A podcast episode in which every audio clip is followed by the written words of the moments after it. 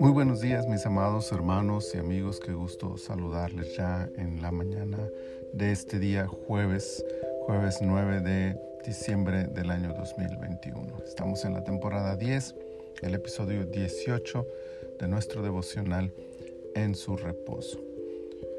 Josué capítulo 18, en el versículo 3, quiero leerles que dice, y Josué dijo a los hijos de Israel, ¿Hasta cuándo seréis negligentes para venir a poseer la tierra que os ha dado Jehová, el Dios de vuestros padres?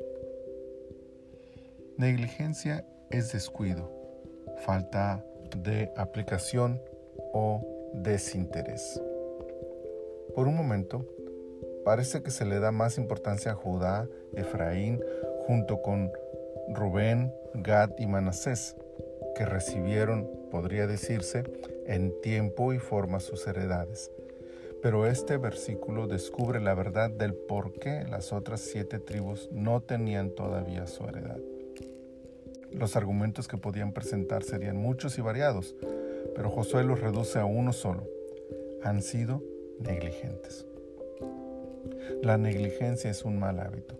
Ser negligentes es mostrar apatía, desinterés y un grado de conformismo inaceptable quizá la presencia de los pueblos cananeos, quizá el cansancio, quizá, quizá. Lo cierto es que habían dejado para mañana lo que tenían que haber hecho hace tiempo. La llamada de atención que les hace Josué es directa y oportuna, pero también es propositiva. Un buen ejemplo de cómo debe conducirse el liderazgo ante la negligencia de aquellos que dirigen. El creyente no debe permitir que la negligencia anide en su corazón. Es visible la orden divina de acción, por lo tanto el Hijo de Dios no ha de permanecer en la pasividad ni hacer lista de excusas o argumentos para detenerse. Pero cuando esto ocurre, tanto el líder espiritual como aquel que ha caído en semejante condición han de hacer la parte que les toca para salir de ella. El líder no puede dejar la responsabilidad en manos de alguien más. Con autoridad espiritual y moral, así como con sabiduría del cielo, debe afrontar la responsabilidad de expresar la exhortación necesaria.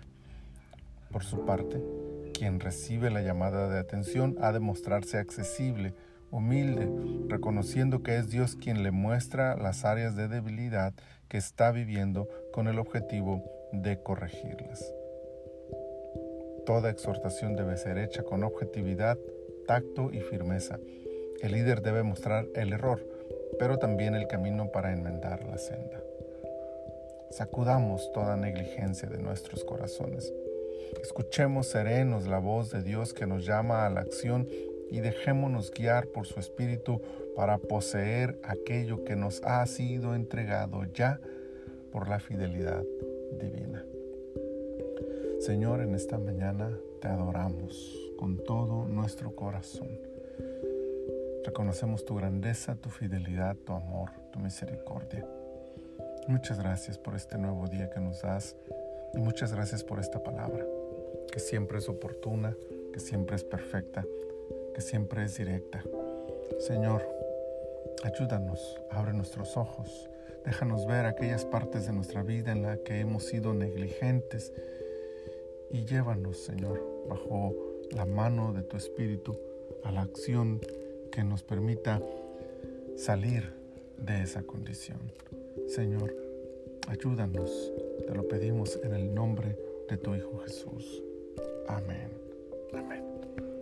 Mi Señor les bendiga y les guarde donde quiera que ustedes se encuentren.